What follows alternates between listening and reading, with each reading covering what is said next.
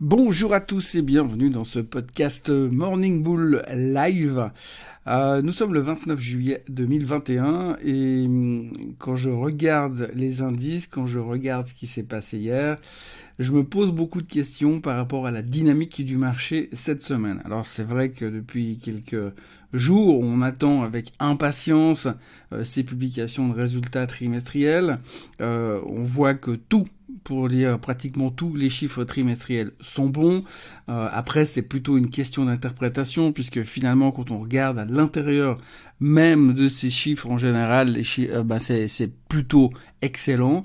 Après, il y a toujours un petit point noir dedans euh, pour mettre les gens en doute et puis euh, pour justifier et quelque part le travail des analystes. Alors, ce qu'on constate aujourd'hui, c'est que bah, les analystes en question sont complètement à côté de la plaque. Ça, on en a déjà largement assez parlé, mais que finalement, bah, voilà, les chiffres sont bons, l'économie va bien. Euh, les grosses boîtes qui publient, publient des trucs de fou. On a vu encore hier Facebook euh, qui a cartonné au niveau de la publicité, qui a pulvérisé les attentes du marché. Euh, par contre, ils ont annoncé qu'ils s'attendaient à avoir une, un ralentissement de la croissance de leurs profits pour le reste de l'année, un peu à l'image de ce qu'Apple a déclaré avant-hier soir.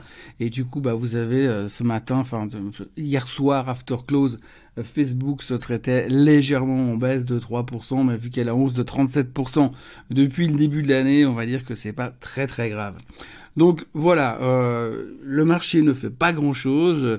Hier, euh, les marchés européens rebondissaient parce qu'on était un peu plus confiant euh, sur l'état de l'économie, et puis on attendait les discussions, les discours de la Fed, chose qui s'est fait donc hier soir. Alors là aussi, un peu à l'image des indices américains, ou, avant que ce soit l'inverse, eh bien la Fed n'a pas fait grand-chose, n'a pas annoncé grand-chose non plus qu'on ne savait déjà. Alors tout le monde s'attendait à avoir des nouvelles de ce fameux taper, donc de cette, cette phase où la, Fed allait arrêter finalement de soutenir les économies parce que euh, parce que bah, elle, elle pense qu'elle peut fonctionner par elle-même.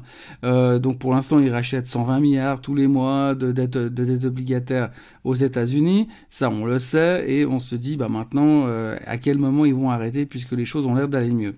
Alors, euh, Monsieur Powell a dit qu'il surveillait la situation, euh, qu'il commencerait à envisager peut-être la possibilité euh, de, de, stopper ce système de rachat obligataire dans un premier temps, ce qui serait la première étape sur une éventuelle peut-être hausse des taux dans le futur, euh, le jour où il verrait que l'emploi va beaucoup mieux. Alors, pour l'instant, l'emploi va ni bien ni mal, euh, il y a des hauts et des bas, on verra encore avec les jobless claims qui seront publiés cet après-midi. Mais en attendant, on a l'impression que eh ben, il est en stand-by. Et c'est en gros ce qu'il a dit. Il va pas changer euh, les règles, il va pas changer euh, ce qu'il a l'intention de faire au niveau des taux ou euh, du tapering. Donc en gros, c'est un non-event notoire hier soir. il a parlé un petit peu du sujet du Covid, puisque c'est également un sujet qui stresse tout le monde, puisque le, le retour du variant Delta occupe pas mal les gens et les marchés pour l'instant, puisque si aujourd'hui vous lisez un peu les, les, les, les journaux financiers, ben vous verrez que la plupart des articles ont trait euh, au Covid, aux nouvelles euh, règles que mettent en place les sociétés, puisque par exemple Google a interdit euh, aux gens qui viennent au bureau, euh, s'ils sont de, de, de, ils n'ont pas le droit de venir au bureau s'ils sont pas vaccinés. Euh, même chose chez Facebook. Enfin, il y a pas mal de, de boîtes aux États-Unis qui se substituent maintenant au gouvernement en rendant la vaccination obligatoire pour passer dans les bureaux. Certaines sociétés obligent le port du masque toute la journée en permanence. donc voilà, on est en train de revenir dans des conditions euh, de confort de vie qui sont à peu près aussi proches de celles qu'on avait l'année passée, sauf qu'on était en confinement. Euh, voilà, donc ça, ça revient un peu de ce côté-là. Euh, Monsieur Powell a balayé du revers de la main ce genre de discussion, puisque pour lui, euh, il s'est rendu compte, et ils se sont rendus compte à la fête que, au fur et à mesure des différentes vagues de Covid l'année dernière, eh bien, euh, l'économie s'en est toujours sortie. Donc, pour euh, lui, il estime qu'aujourd'hui, l'économie en tant que telle a appris à vivre avec et fonctionne très bien, euh, Covid ou pas Covid. Donc, grosso modo, pas grand chose à carrer visiblement du côté de la Fed par rapport au Covid. Donc, en gros, beaucoup de blabla et à la fin, ben, pas grand-chose, un petit peu à l'image des marchés. Donc euh, on se retrouve ce matin dans des marchés qui sont dans une espèce de, coma profond. Euh, on sait que les chiffres sont bons. on va encore avoir un chiffre important ce soir qui est Amazon. Amazon, on attend évidemment des chiffres très très bons. Il faut quand même se, se souvenir qu'en termes de, performance, Amazon, si c'était une société, ce serait, euh, si c'était un pays, pardon, ça représenterait la neuvième économie du monde. Donc ça va, hein. Euh, donc Amazon devrait sortir des chiffres impressionnants ce soir, ce qui permettra à son euh, patron, enfin fondateur, euh, de pouvoir continuer à faire des voyages dans l'espace. Et puis euh, autrement, franchement, rien de spécial. Les futurs ne font pas grand-chose. Le Bitcoin est toujours collé autour des 40 000. Et puis euh, ça a l'air très très calme et on se demande qu'est-ce qu'on va bien pouvoir trouver pour faire bouger les marchés chez prochains temps puisque euh, les messages inflationnistes, croissance, mouvement sur les taux sont repoussés au calendrier grec quand vous écoutez Monsieur Powell qui parle. Il dit qu'il n'y a pas de d'urgence de, de, faire quoi que ce soit. En gros, si on devait résumer ce qui se passe aujourd'hui, euh, il est urgent d'attendre. Alors il est urgent d'attendre euh, pour la Fed, mais on a aussi l'impression qu'il est urgent d'attendre sur les marchés, puisque finalement, euh, depuis qu'on a battu ces records d'altitude il y a une petite semaine, euh, les marchés ne font plus grand-chose et se demandent un petit peu euh, où est-ce qu'on va, euh, qu'est-ce qu'on fait et pourquoi on est là. Et c'est vrai qu'aujourd'hui, on a peu de réponses, puisque finalement, bah, on sait que les chiffres sont canons, euh, mais pas suffisamment canons pour faire exploser des boîtes à la hausse. Et puis les, les commentaires prudents ne suffisent pas non plus pour faire plonger certains titres. Donc pour l'instant, on est un peu sur cette... Euh, cette euh, en position d'équilibre en se demandant bon voilà qu'est-ce qu'on fait maintenant? La Fed c'est derrière nous et elle nous a rien annoncé.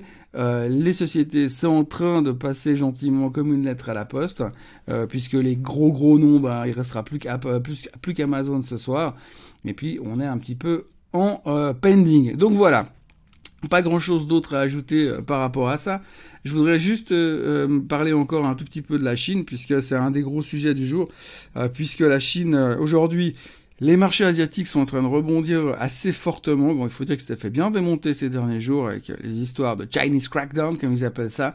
Euh, le gouvernement chinois est en train de faire une grande opération de publicité en ce moment pour rassurer euh, les investisseurs en disant que oui, mais il n'y a pas de problème, le, le, business va continuer comme avant et puis euh, les sociétés pourront continuer à aller faire leurs IPO aux États-Unis pour autant qu'ils respectent la réglementation chinoise qui veut tout dire et rien dire, mais en tout cas, pour l'instant, les marchés respirent de nouveau et euh, le rebond est un petit peu euh, assez important pour l'instant ce matin en Chine, même s'il y a encore beaucoup de terrain à couvrir.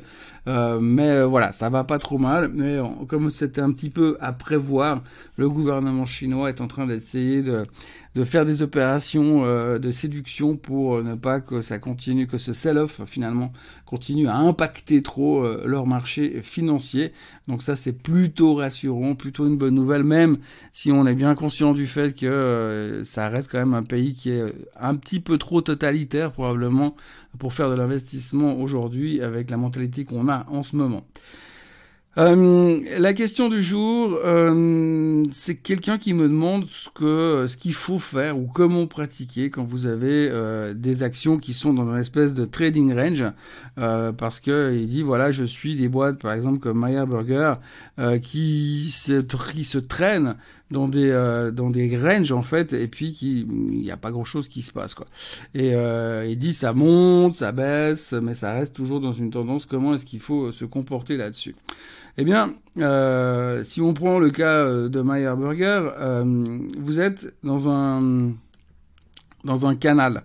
Donc après, ça peut s'appliquer à n'importe quoi. C'est pour ça qu'on appelle ça un trading range. Euh, c'est un, range de trading. Donc euh, il faut simplement essayer de déterminer quelle est la, la largeur de ce canal et quel est euh, le range dans lequel on se trouve, tout simplement.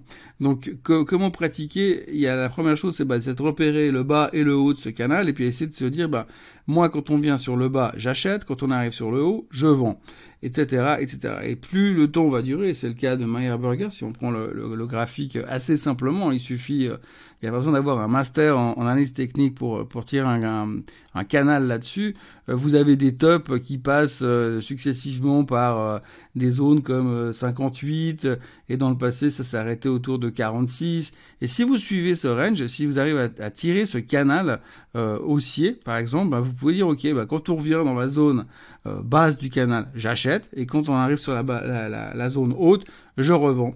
Et puis ce qu'il faut simplement essayer de se dire, c'est que quand tout d'un coup vous avez une cassure violente et, qui commence à durer, que cette, cette tendance change, eh ben ça veut dire qu'il faut arrêter de jouer cette, cette, cette méthode de travail.